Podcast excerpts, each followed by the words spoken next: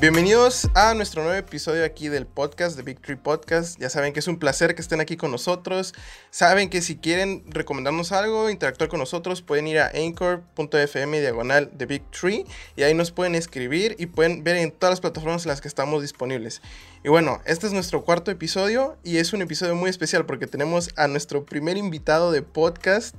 Este, estamos muy emocionados, la verdad. Estamos muy agradecidos que el invitado haya aceptado estar aquí con nosotros y tenemos un tema bastante interesante. Pero bueno, antes de dar con el tema, vamos a presentarlo. Es un amigo de nosotros tres, va con nosotros en la escuela. su nombre es Cristian Navarrete. Nosotros le decimos chochos. Ustedes van a saber más al rato por qué. Pero está relacionado al tema de hoy. Está relacionado al tema de hoy. No piensen nada raro. No van, no van a escuchar que le digamos Cristian en todo el episodio. Es todo, todo va a ser chochos, chochos de aquí en adelante.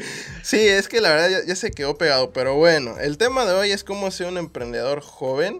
Y bueno, chochos, pues no sé si quieras presentarte un poquito mejor y a qué te dedicas, etcétera, para que pues la audiencia sepa más por dónde está el asunto. Ok, gracias. Eh, me dio gusto saber que iba a ser el primer invitado. Fue interesante el, a participar en el podcast. Gracias. Eh, como tú me mencionaste, mi nombre es Cristian Navarrete, mejor conocido como Shoshos. De hecho, el podcast pasado que hicieron mencionaron el nombre de Shoshos y dije, muchos no van a saber quién es él. Pues al que mencionaron en el capítulo pasado soy yo, al que dijeron Shoshos. Soy estudiante de mecatrónica en CETIS. Me dedico a la venta de suplementos alimenticios, como pueden ver atrás de mí. Tengo casi cuatro años trabajando en esto. Lo voy mezclando con mi carrera. Como voy pudiendo, lo voy mezclando. Ok, perfecto. Y sí, nosotros al Chochos lo conocimos eh, en la escuela. Este, de hecho, yo ni sabía que estabas en nuestro salón. No creo que nada más. Un día, un día estabas en el salón y yo, ah, cara, ¿y este morro quién es? Pero sí, la verdad es un... Es que es que tú, llegaste con los de licenciatura por error, ¿no? Creo que hubo un relajo ahí contigo. Es que entré un mes tarde por mi doble nacionalidad. Yo no tenía CURP, entonces CETIS no me quería aceptar. Al final se hizo un show, sí, sí me dejaron entrar, pero me mandaron mitad de clases con los negocios y mitad de clase con los ingenieros. Y fue como que, para empezar, entré un mes tarde. Y ya todos se conocían, todos venían de Xochicalco, de Cetis, de Anáhuac. Y yo era el único que venía de Setmar. Nadie más venía de ahí. Es como que, oh, me siento raro. Pero rápido me adapté. Sí, entonces pues por eso yo, bueno, la mayoría nos sacamos de onda porque de la nada llegó un mes tarde y nosotros como que, ¿y este morro quién es? Pero ya lo fuimos cotorreando, lo fuimos conociendo, una gran persona, un buen amigo y más que nada siento que esa es un ejemplo a seguir porque, o sea, tiene 21, 22 años más o menos igual que nosotros. 20. 20. Bueno, entonces eres de mi camada, ¿eh? somos de los chicos, entonces. Sí. Simón, sí, o sea, los dos estamos igual, un año menor, pero este menos, o sea, ya tiene su propio negocio literal, o sea, negocio, negocio, no es como que ah, apenas voy empezando. O sea, justo nos estaba diciendo que acaba de abrir una tienda ya física bien, bien específica para, para pues su negocio. La verdad es algo, es algo muy impresionante y pues me gustaría empezar el podcast preguntándote, o sea, ¿cómo iniciaste en, todo esto, no? O sea, ¿cómo se te ocurrió? Si tuviste dificultades, ¿cómo, ¿cómo empezaste a mover la carreta? O sea, porque la verdad es que yo creo que mucha gente quiere empezar un negocio, pero no sabe cómo empezar y pues a veces puede asumir que puede ser algo súper sencillo, pero pues tú que ya llevas cuatro años en esto, pues cuéntanos cómo fue, cómo fue tu, tu experiencia. Ok, mira, lo primero antes que nada es tener una buena idea de un negocio y una buena idea no sale de la nada. Eh, en mi caso fue algo interesante. Yo antes peleaba a mi familia le daba miedo que yo peleara. Entonces me prohibieron yo seguir peleando. Entonces yo dije, ¿para qué voy a entrenar? Me metí a las pesas. a matar a alguien? Pues sí, todos las gané por nocaut, así que no les gustó. Entonces me metí a las pesas, pero yo tenía 16 años cuando me metí a las pesas. Era como que no me llamaban tanto la atención. Y entre mi primo y yo, a él también le gustaba estar en el gimnasio vimos que vendían suplementos en Estados Unidos y quisimos pedir unas proteínas para nosotros. Y vi que aquí en Ensenada estaban muy caras y en Estados Unidos las conseguíamos más baratas. Y ya pedimos cuatro piezas. llegaron aquí y mis papás me las quitaron. Me dijeron, ¿qué son esos polvos? Y lo vieron como cosa del mal, como si me estuviera drogando o algo así. Yo, pues es como si estuviera comiendo carne, pollo. Quise ser razonable, comprensible, explicarle, ah, es como, como si estuvieras comiendo pollo, pero en polvo. Ya no, es cosa del mal, cosa del diablo. Y me los quitaron. Ni siquiera los pude abrir, estaban nuevecitos, sellados, me los quitaron. Tanto los míos como los de mi primo. O sea, mi primo es cuatro años mayor que yo. Y aún así se los quitaron. Eh, después de ahí como que me molesté que me los quitaran porque una me costó juntar el dinero.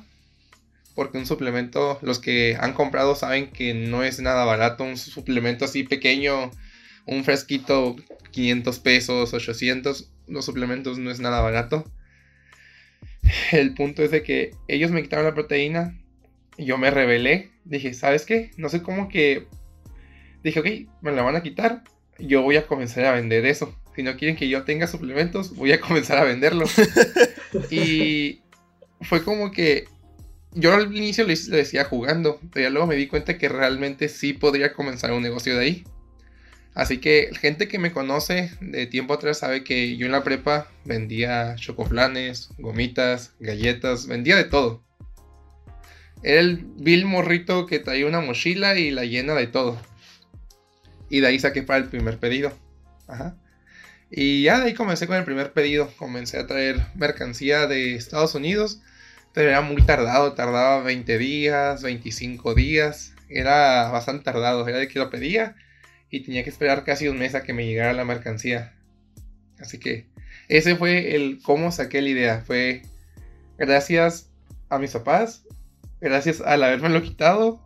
Que yo me rebelé y dije, ok, ¿sabes qué? Si no quieres que yo tenga proteína, la voy a comenzar a vender. y... O sea, a ver. Fue, en palabras resumidas, iniciaste tu negocio por berrinche. Sí y no. O sea, sí, porque de ahí se me dio la idea. De ahí se me dio la idea y me di cuenta que podía hacer un negocio de ahí que era costeable el traer mercancía y venderla aquí. Pero yo también me acuerdo que cuando te iba a preguntar cómo lo hiciste y todo, o sea, me dijiste que empezaste como que firmaste contratos para convertirte como que en distribuidor oficial y también cómo le hiciste para conseguir pues mercado aquí porque sí hay gimnasios en Ensenada pero probablemente no tantos o no tanta gente conocía o conoce los suplementos como para que tú compraras las pacas, te las trajeran, pero que así como las compraras se te vendieran, pues, porque si no se te venden, no es negocio, ¿sabes? A pesar de que estén baratas, pues si nadie las compra, no es negocio. Entonces, ¿Cómo le fuiste haciendo para encontrar gente que te las comprara y cómo le hiciste para que te dejaran comprar a ese volumen? Porque ahorita yo tuve compras a volumen muy, muy intenso. Entonces, ¿cómo, cómo, cómo estuvo ahí la negociación y todo eso? Pero, ¿en serio? No, no, bueno, iba a decir de que realmente, realmente no hay este... Si realmente no hay mercado, porque como dices, hay un buen de gente que hace ejercicio aquí en Ensenada, entonces... Es que antes no existía ese mercado tal cual. Aquí en Ensenada no existía ese mercado. El, de hecho, ahorita lo voy a mencionar. El único que estaba aquí en Ensenada con ese mercado, uno era GNC, pero GNC da precios muy elevados por problemas de importación, pagos de renta y muchos motivos. Yo inicié con poquito producto, empecé con 18 piezas. Con 18 piezas fue mi inicio y de ahí comencé a vender. Em, tú dices que no había mercado y tienes razón, de hecho no había un mercado muy amplio. Pero lo que yo tengo es, tengo, tengo buena labia para vender porque toda mi familia es comerciante y yo crecí viéndolos a ellos y desde ahí como que yo aprendí. Poco, un tiempo después, como unos cuatro meses después de haber comenzado, no se vendía mucho, se vendía dos piezas al mes, tres piezas, o sea, era muy poco lo que se vendía.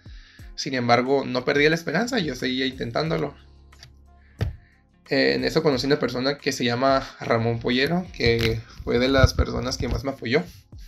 Él es, era dueño del gimnasio Torreblanca, aquí en Ensenada.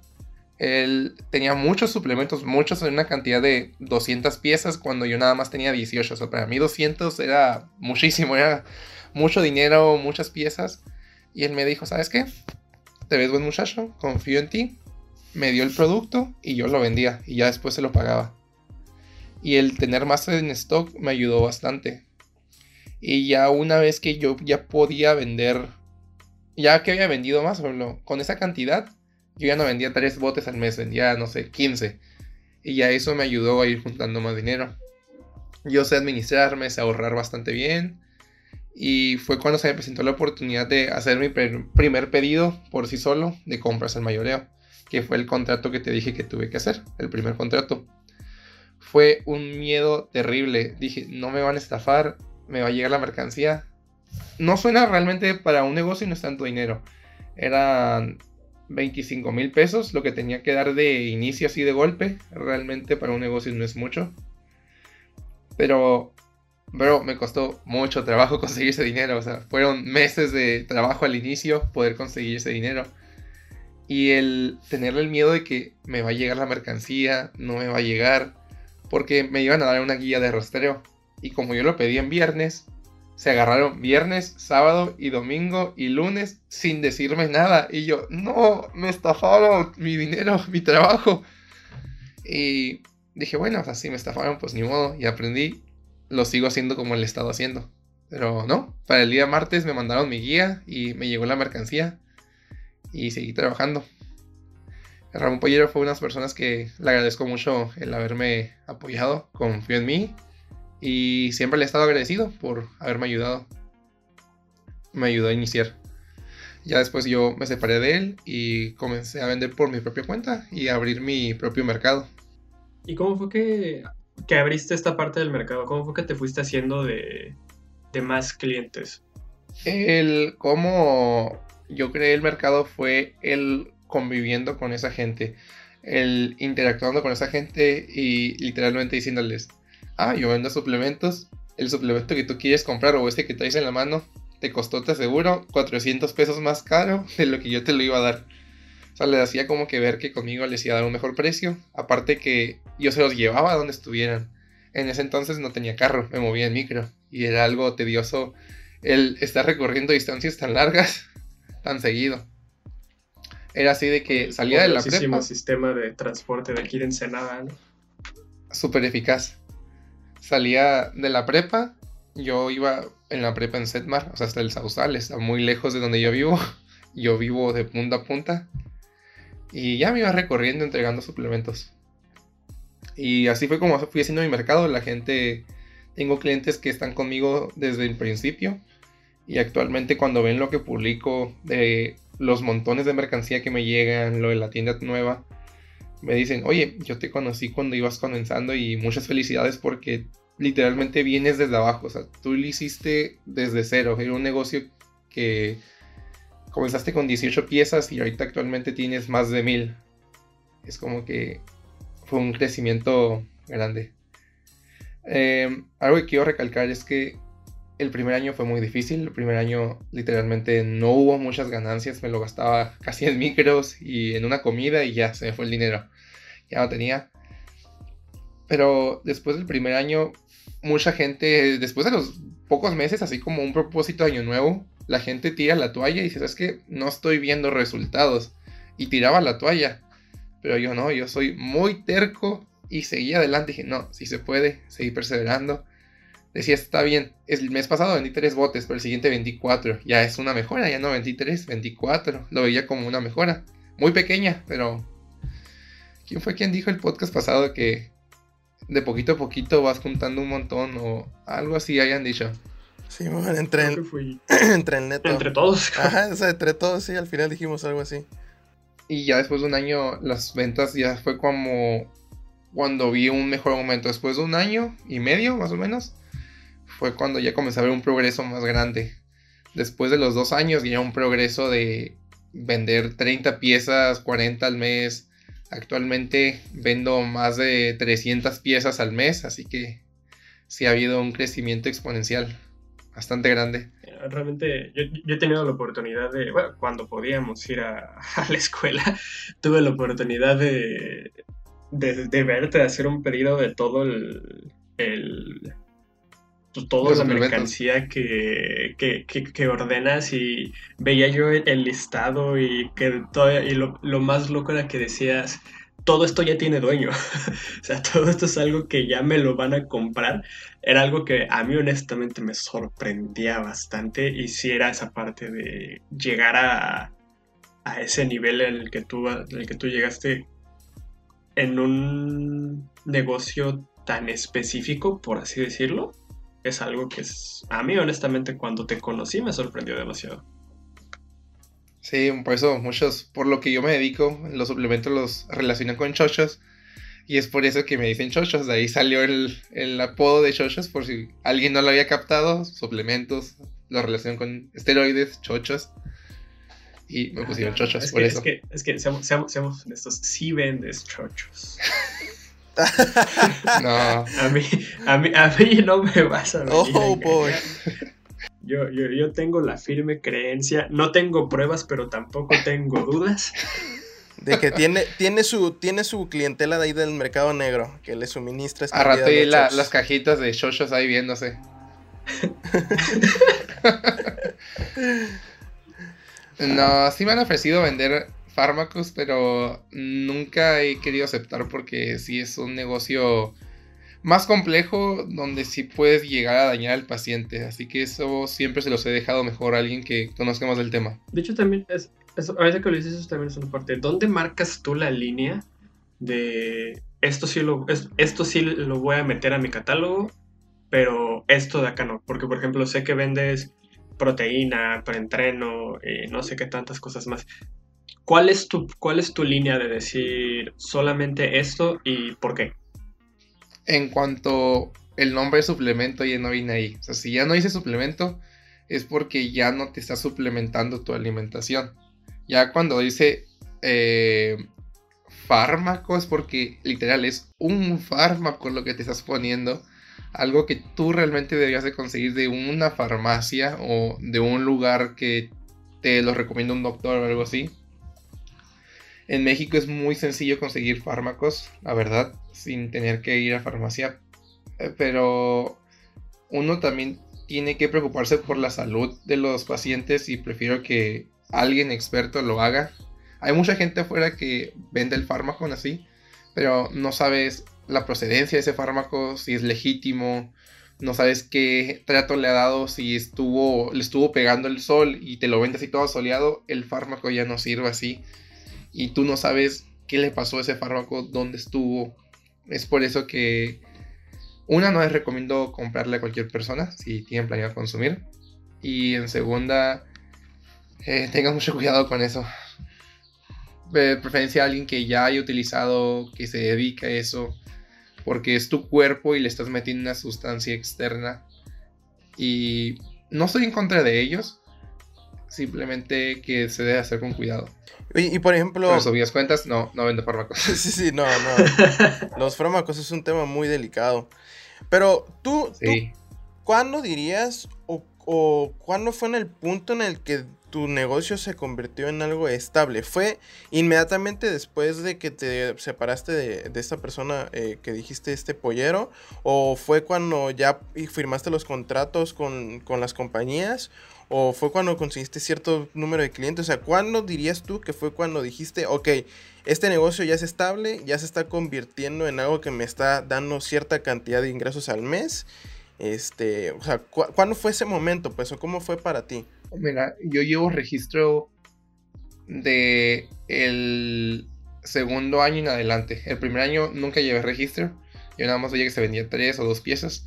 A partir del primer año yo vi un registro cuando hubo un aumento exponencial de que las ventas se duplicaron, fue a partir del segundo año. Yo ese contrato que tú dices lo firmé el primer año. En un año lo firmé. El contrato en sí lo que dice es que tú debes de comprarle a esa empresa una cantidad mínima al mes. Si no, ellos ya no te van a vender. Era el compromiso de, ¿sabes qué? Bro, tengo que estarles comprando cierta cantidad y yo no quería estar limitado. Yo no quería comprarles hasta a ellos hasta yo estar seguro de que podía estar manteniendo esa compra. Por ejemplo, si yo vendía, no sé, 20 mil y me pedían 25 mil al mes, pues me faltaban 5 mil y sonaba poquito, pero realmente es una cantidad que yo no estaba seguro. Así que me esperé a poder vender, no sé, 30, 32. Yo dije, bueno, ya tengo un margen de error y ya puedo hacer ese pedido. Así que el crecimiento o la sustentabilidad yo la alcancé a partir del segundo año. A partir del segundo año yo ya puedo decir que obtuve una remuneración económica bastante buena. Yo ya comenzaba a separar un poco de dinero porque antes todo lo que ganaba lo invertía. No me lo gastaba, trataba de ahorrar. Entonces yo como tal no hacía goce de ese dinero. No salía de fiestas por ese dinero, no me compraba un teléfono por ese dinero. Y a partir del segundo año ya fue de que, ah, ok, ya, ya me quedó unos 500 pesos extras a la semana, unos 200 extras, ¿sabes qué? Pues voy a ir por un café, voy a invitar a mis papás por un café o lo que sea. Así que, pero la cosa aquí es no, no dejar las cosas a medias, seguir luchando. Si tú ves que las cosas van lento, ir lento no es malo. El estancarte es malo, pero el ir lento no porque estás, avanzando. Tal vez de poco en poco, pero estás avanzando, eh, hay un progreso. Después de un tiempo vas a ver un crecimiento enorme. Ah, y, por ejemplo, bueno, ya, ya lo mencionamos al principio del podcast, pero los cuatro estamos estudiando ahorita ingeniería. Este Cristian, o sea, Chochos, Neto y aquí Diego están estudiando ingeniería este, mecatrónica. Y yo soy la oveja negra que estudia. Ya dijimos en el primer episodio que es de las carreras más difíciles. Así es. Y yo soy la oveja negra que está estudiando mecánica, que es la más difícil. Y, queremos. no programas nada. yo no me dedico a programar, mijo. Yo hago otras cosas. Pero bueno, ya no nos peleemos de eso ahorita. Después hacemos el especial de qué ingeniería es la más difícil. Pero por ahorita, sabiendo que estamos en, dos de las. ¿Contando industrial o no contando industrial? No, no, no, industrial no cuenta. Dijimos ingeniería. Ingeniería. Pero bueno, o sea, sí teniendo en cuenta que, que mecatrónica y mecánica sí son, son. son de las ingenierías pues más complejas o que sí necesitas machetearle más, ¿cómo es que tú has logrado balancear lo que es tu negocio? Porque, o sea, tener un negocio de la escala de la que tú lo tienes más aparte, estudiar una ingeniería sí es algo muy cañón. Deja tú, deja, tú que es ingeniería, dejando nuestro, nuestro ego a un lado, simplemente estudiar una carrera, ponle el título que quieras y manejar un negocio así como el tuyo, no, no creo que sea sencillo. no me imagino la, el estrés que te puede llegar a generar en cierto momento, ¿sabes? Sí, o sea, ¿cómo, ¿cómo, mantuviste, cómo balanceas eso? Supongo que te causa estrés, pero ¿cómo lidias con ese estrés? ¿Qué tanto te causa? ¿Y qué tan difícil o sencillo puede llegar a, hacer balancear estos dos ámbitos? Ok, mira, hay veces que realmente el balancearlo sí fue difícil, la verdad, no lo voy a mentir. El entrar a universidad sí es un cambio de prepa universidad. Tal vez no tanto como realmente te lo pintaron, pero conforme vayas avanzando hay temas que ocupan de tu tiempo, ocupan de tu dedicación y más si quieres mantener la beca. Ese es otro tema en el cual si quieres mantener la beca debes de mantener un buen promedio. O sea que no podía ni dejar ni la escuela ni el trabajo. Eh, lo que he estado haciendo y en lo que he estado trabajando todo este tiempo es que me he estado esforzando en que mi negocio ocupe menos tiempo de mí entre menos tiempo ocupe de mí, es un negocio más sustentable y aparte me da oportunidad de hacer mis trabajos.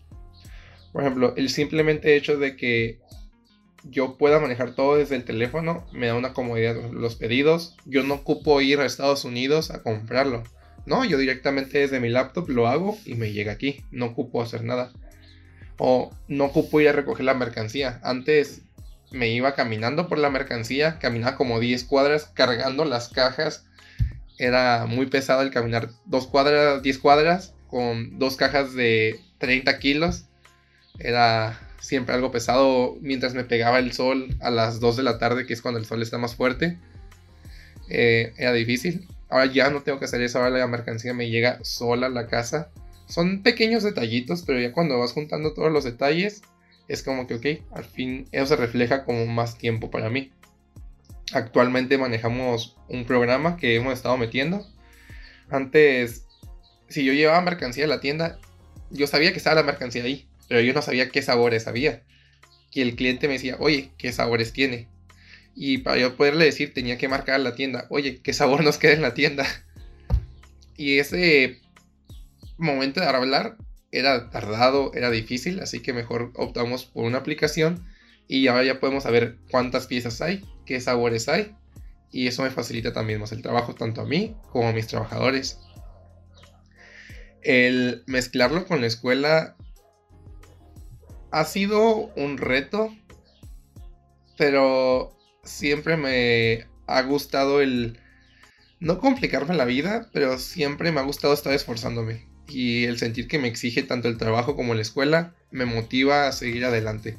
Si yo siento que las cosas van muy fáciles, a veces le flojaneo. Me gusta sentirme presionado por ambos lados un poco para poder seguir, seguir progresando, ver cómo quitar esa barrera. yo creo que de los semestres que se me hizo más pesado manteniendo el negocio, sí fue en el encierro de todo esto del COVID, porque sí nos dejaban bastante tarea, pero a la vez me dio oportunidad de yo poder seguir trabajando.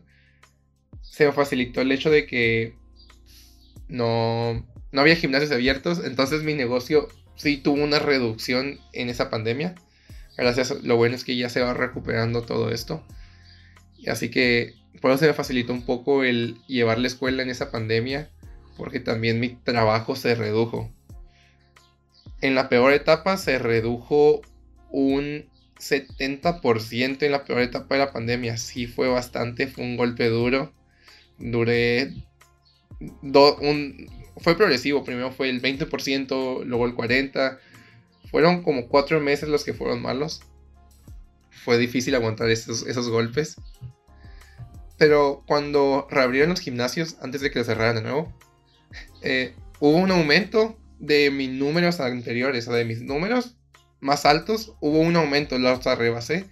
Me di cuenta que más gente se está comenzando a cuidar.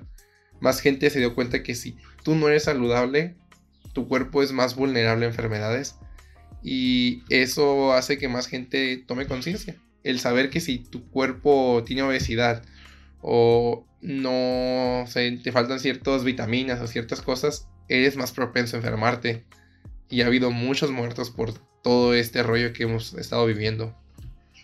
Sí, es que esa parte que tú dices, no creo que también esta temporada muchos nos abrió los ojos en la parte de necesito cuidarme todavía más en, en mi salud y yo lo vi también, pues bueno, tú fuiste el que me empezó a meter a todo esto del, del ejercicio, del gimnasio, del, y de eh, tú eres el que me empezó a tratar cuando decidí.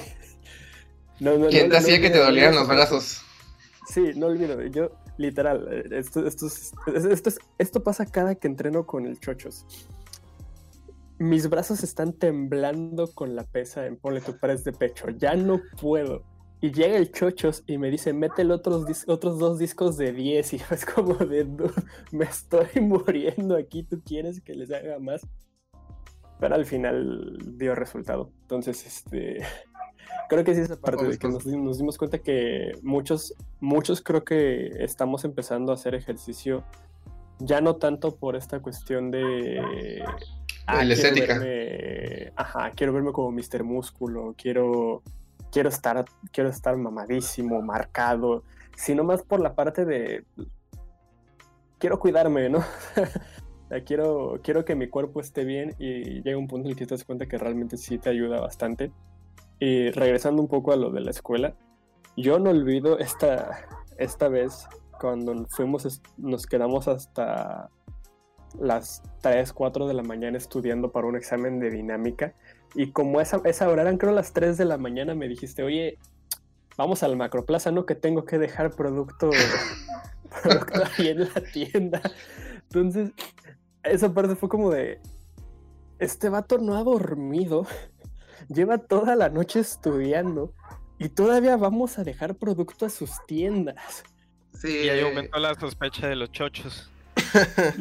Nos, llegaron, nos llegaron, el guardia de la plaza llegó a la tienda preguntándonos quién éramos, porque yo creo que sí creyó que estábamos asaltando el lugar cuando vio que llegó un carro a las 3 Es que el Ernesto se ve muy, muy maleante, uno va el Ernesto afuera y si piensas que están robando. y luego escuchas el acento y no. No lo voy a negar, no lo voy a negar. Chochos y el guardia. Oh shit. El... Oh, ya llegaron. El, el, el, guardia ya se veía siendo reconocido por la policía municipal. Vale, de, mi momento de, ha de, llegado. tubo a uno a uno. Mi primer chilango. El guardia. El guardia, ¿dónde está esta mazmorra que le voy a pegar? Ay, no, no. Pero, o sea, sí, ¿tú cómo le haces para mantener, eh, pues, o sea, porque me imagino que tienes un horario, ¿no? De hecho, nos decías cuando estamos negociando el contrato para que vinieras aquí al podcast. y- Cuando estabas juntando el, el dinerito. Sí, gente. cuando estábamos juntando Cuando el... estábamos negociando el millón. Cuando Nat nos dijo Sí. que no nos iba a pagar a nosotros por dos semanas para poder traerte al, al programa. Sí, cuando Sí, estábamos me, en me todo- llegó el, me llegó el costo. Me llegó el Cuando- precio. que yo Cuando estábamos negociando y viendo todo ese relajo, me acuerdo que nos dijiste, ah, sí, este, en la mañana está bien, yo me levanto todos los días a las 7. O sea, y bueno, para una gente ha de ser muy temprano, para otra gente ha de ser como que, "Nah, yo me levanto este, más temprano que este men, pero pónganse a pensar que eh, pues te levantas todos los días a las 7, siendo vacaciones, siendo fin de semana, siendo escuela, todo eso, ¿cómo, cómo tú tienes estructurado tu horario para cumplir en todos lados, pero también para descansar y tener tiempo para ti, pues, porque, o sea, por más que queramos creernos un robot o una máquina, todo el mundo llegamos a un momento en el que, bro, necesito un descanso.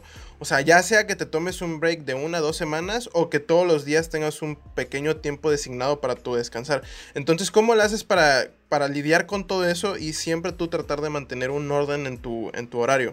Eh, como todo, hay días buenos, hay días malos, hay días que tengo mucho trabajo y no duermo mucho, pero hay otros días que se me permite descansar bastante, al igual como en la escuela, después de unos exámenes viene un tiempo de relajación, un tiempo que vamos a ver un tema nuevo, pero al inicio no es tan fuerte, es como que una pequeña introducción me permite descansar vilmente. O también mi trabajo de que sabes que esta temporada no es una temporada fuerte. Cabe recalcar que yo no tengo temporadas malas. Tengo temporadas medias, o sea que realmente no baja tanto el producto. Y tengo temporadas muy altas, que en este caso es enero y febrero.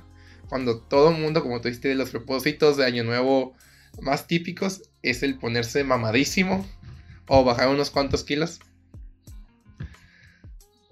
Entonces, es, son las temporadas altas que tengo. Es cuando tengo que llevar más mercancía, pedir más mercancía, tengo que estar administrándome mejor con mis trabajadores, tengo que estar viendo que ellos hagan bien su trabajo, porque también hay veces que ellos le comienzan a flojonear y tengo que estarlo supervisando que todo esté bien, que el cliente esté feliz. O si me marcan que hubo algún problema, si detuvieron un pedido, o sea, es que te detuvieron el pedido aquí en la frontera. Y yo, ah, ok, pues comunícame con el jefe, qué es lo que pasó, me arreglo con ellos. O sabes que los de aduanas abrieron el paquete y se robaron uno. Yo, pues no, pues ni modo, uno es ninguno, tráeme todos los demás. Son detallitos que tú vas afrontando. Son cuando yo me estreso, es cuando sí me canso un poco. Pero llegan los momentos de relajación y es cuando los aprovecho. Normalmente los sábados y domingos me levanto tarde porque estoy cansado de toda la semana.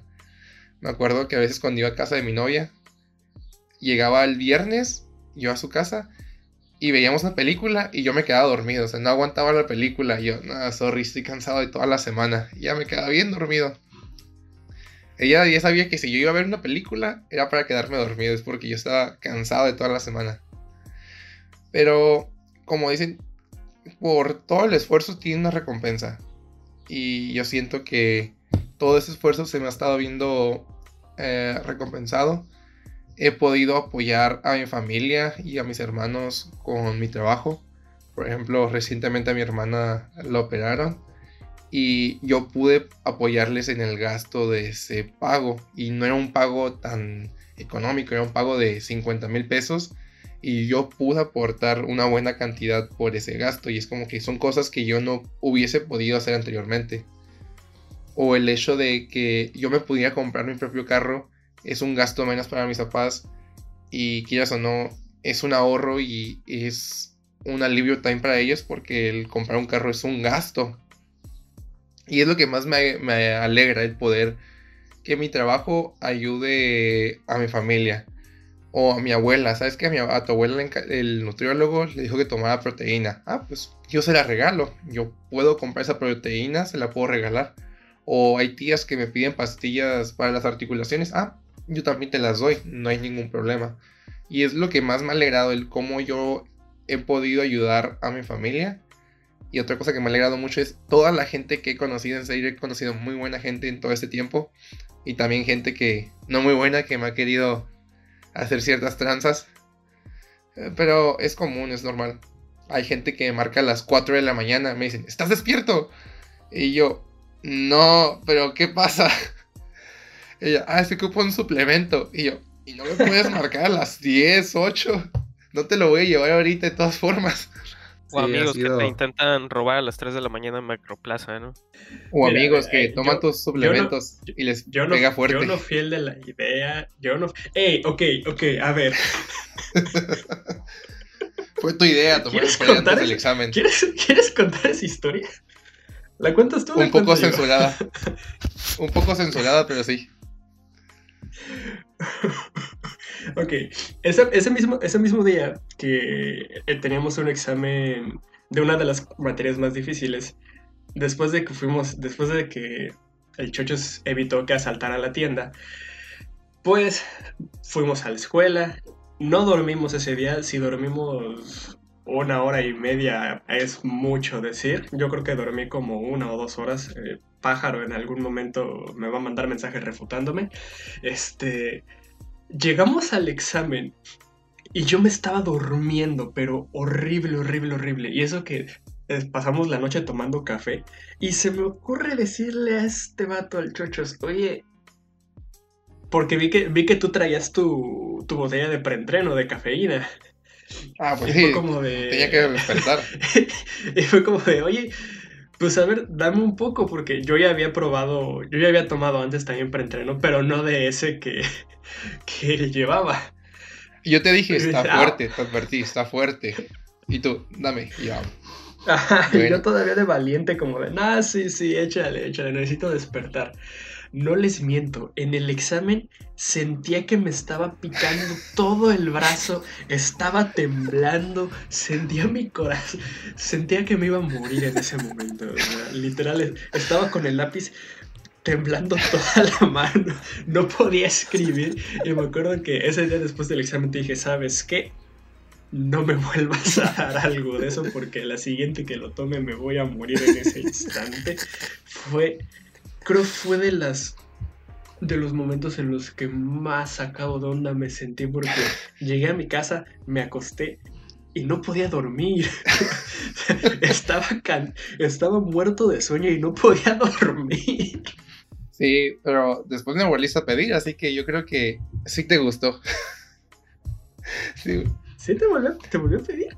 No. Sí, en los gimnasios yo te volví a dar. Ah, es que esa picazón es por un suplemento que se llama betalanina, es algo que trae el preentreno y es lo que genera esa, esa picazón. Pero es una picazón normal, pasajera, nada del otro mundo. nada más que mi compañero. No, pero pues es que cuando no estás acostumbrado a tomar pre-workouts, o sea, se siente acá, de sientes que te da una taquicardia bien intensa y te quedas, bro, bro, bro, me voy a morir, pero o sea, pues es lo que hace un preentreno, ¿no? O sea, hace que el corazón se te vaya acá en zumba, en zumba, para que tengas más energía, pues, para levantar las pesas y tener un mejor rendimiento. Pero eso sí, siempre con cuidado. Mira, porque, ya... Ya me, ya, me había, ya había tomado antes, pero creo que era la mitad de fuerte de lo que me. Sí, no, yo te dije, bro, esa ocasión ese es el doble de fuerte. ¿Y tú, Diego? ¿Tú ya, ya has tomado pre, Diego? Preentreno, eh, no. Siempre he ido en primera vez. Es algo, es algo Se, se escucha poderoso. cuando Te pone poderoso. Correctamente, correctamente durante y cuando vas a entrenar, sí te sientes que puedes darle otras dos o tres horas, pero cuando lo tomas con moderación, ¿sabes? y no para un examen. creo que Por eso creo que, creo que si algo yo aconsejaría con todos los suplementos es acérquense con alguien que sepa. Yo siempre, yo sí cuando empecé a tomar proteína y todo, sí me acuerdo que yo lo primero que hice fue llegar contigo y fue como de, ok, mira, tú dime cuándo empiezo y con qué empiezo. Y salvo esa vez del examen, creo que no he tomado nada que tú no me hayas que no sea aprobado por el chochos. No sé si el aire comprimido es aprobado por chochos. no hablemos de eso, ¿quieres? Hay que reconocer que tuviste ganancias. Yo me acuerdo que antes no podías ni la pura barra y obtuviste ganancias de fuerza en tanto pierna, en brazo. Te veías como que más bracito, más pecho. sacar la barra más fuerte del, del, no podías cargar la barra del, del lugar donde la guardan y no podía hacer eso y terminé levantando en pierna ¿cuánto llegamos a meterle bro? ¿60 o como 60 o 70 por lado no? y ya es una cantidad de razonable. hacer sentadilla con, con la, con la, barra. y a lo mucho discos de 5 libras o sea, realmente sí fue algo que cuando lo usas correctamente, por eso es que les digo que, acérquense con alguien que sí, lo, que sí sepa de eso. Cuando lo usas correctamente, realmente sí, sí ayuda bastante. Sí, hubo un progreso grande en poco tiempo. Aparte que no te rajabas. Tú me decías, ya no puedo. Yo, no, sí puedes, tú dale. Me temblaban las piernas y yo, no te vas a caer si te caes, aquí estoy yo, yo te agarro, tú dale. y mira, agarraste fuerza tenía, tenía un chochos y cuando no entrenaba contigo tenía un pájaro que los dos son igual de desgraciados al momento de entrenar. Ey, ey, yo no te digo de groserías, yo te hablo bonito. es la gran diferencia. Oh, boy, después hacemos un especial de experiencias en el gimnasio que yo imagino que todos tenemos de dónde sacarle. bueno, para la próxima, sí, si el pájaro me escucha, le, le digo que es un puñetas. Desde ahorita se lo digo.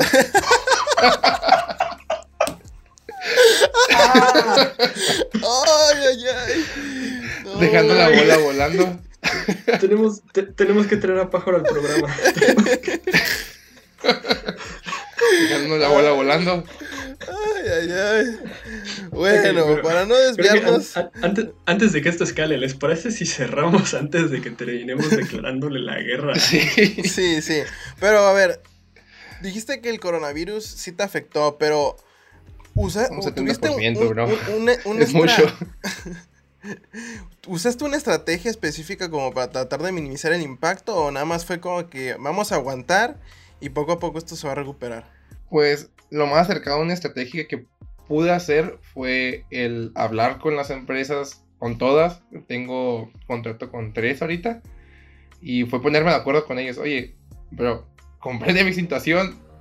Tus ventas también estoy seguro que se redujeron drásticamente. La situación no está para eso. Eh, otra forma en la cual me estuve haciendo... Es que mi negocio es en línea, pues. Así que realmente yo pude seguir trabajando, pude seguir vendiendo. Sí, hubo una reducción del 70%, pero ese 30% no es nada despreciable, es una buena cantidad, no me quejo de ese 30%, con ese 30% me alcanzaba para seguir comiendo perfectamente, eh, para seguir pagando otros gastos, así que eh, mi mejor estrategia fue esa, hablar con los proveedores, ser razonable, utilizar mi labia de convencimiento y proponerles un trato futuro yo les dije que después iba a comprarles el doble, por ejemplo. Quizás que estos meses, pues aguántame un poquito. Pero empezando el año te voy a comprar el doble por seis meses, un ejemplo. Porque yo sé que ese doble si lo alcanzo a comprar, pues realmente les compro 10 veces. Y yo sí decirle que te voy a comprar el doble de lo que realmente debo, pues no había tanto problema, pues ellos lo veían como que, ah, me va a comprar el doble.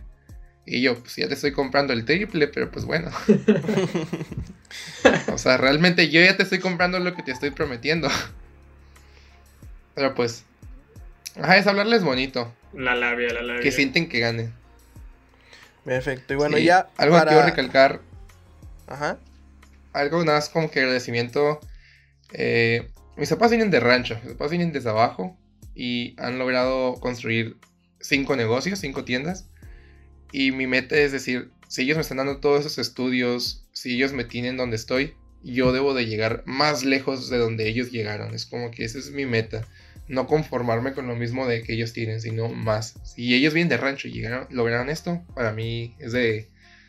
Cuando me preguntas a quién admiras o quiénes son tus pasos a seguir, siempre menciono que mis padres, porque ellos vienen desde abajo. También vienen de rancho. Y para cerrar, ¿qué consejo le darías a alguien que quiere empezar a emprender pero no sabe bien qué o ya sabe qué quiere hacer pero no sabe cómo empezar? ¿Y eso qué consejos tú darías? El primero es no tener miedo.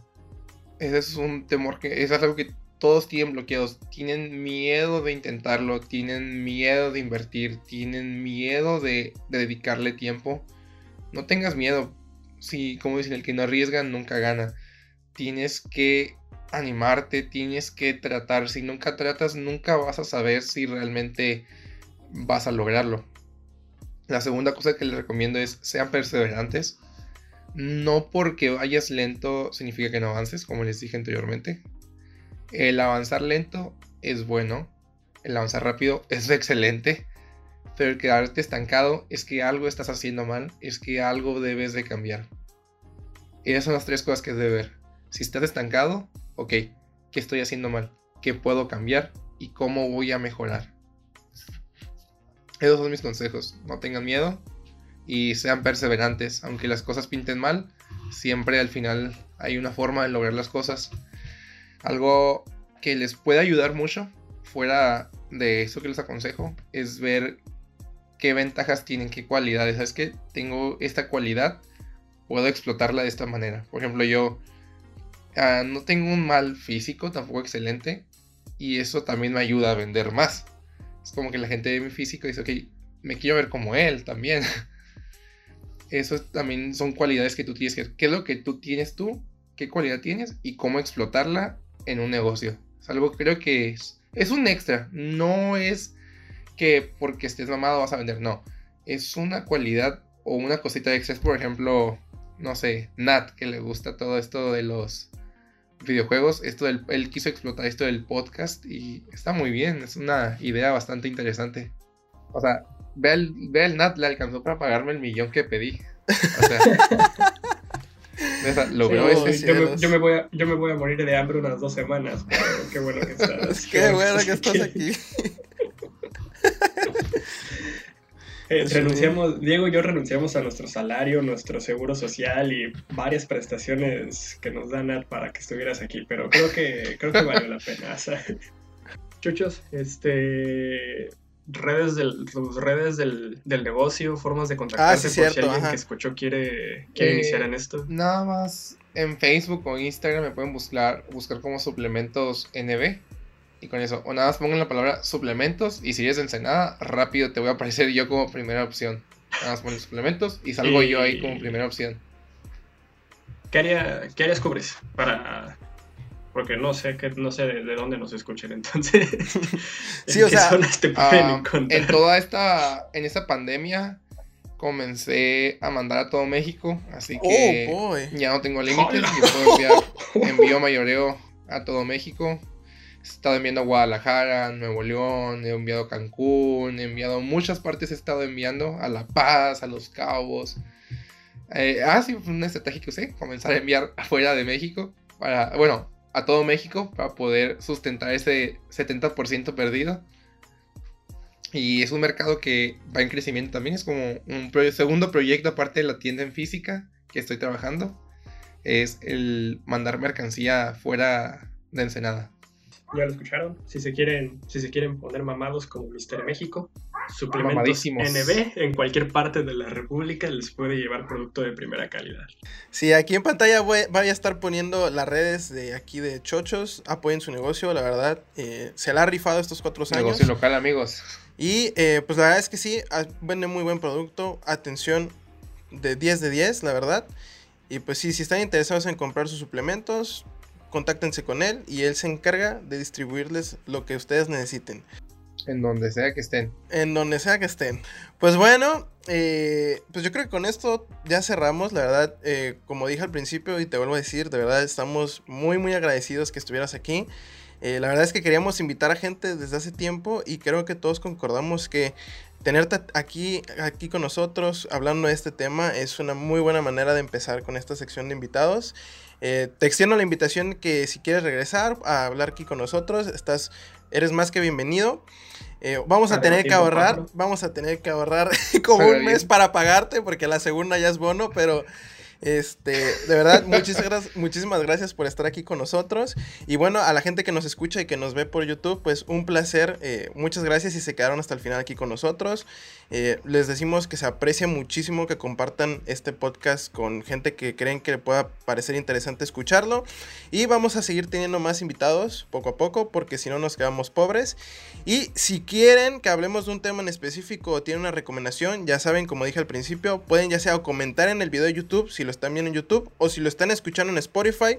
Ahí en la descripción del episodio está eh, pues la liga a la que pueden ir para que es Anchor, donde están todas las plataformas en las cuales distribuimos este podcast y ahí también nos pueden escribir o en la descripción del programa en Spotify también está el link para la playlist que tiene eh, pues el podcast en YouTube y ahí también nos pueden escribir.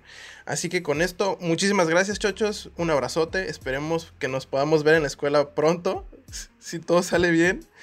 Este, y pues sí, hemos sido de Big Tree. Un abrazo y nos estamos viendo en próximos episodios. Hasta luego.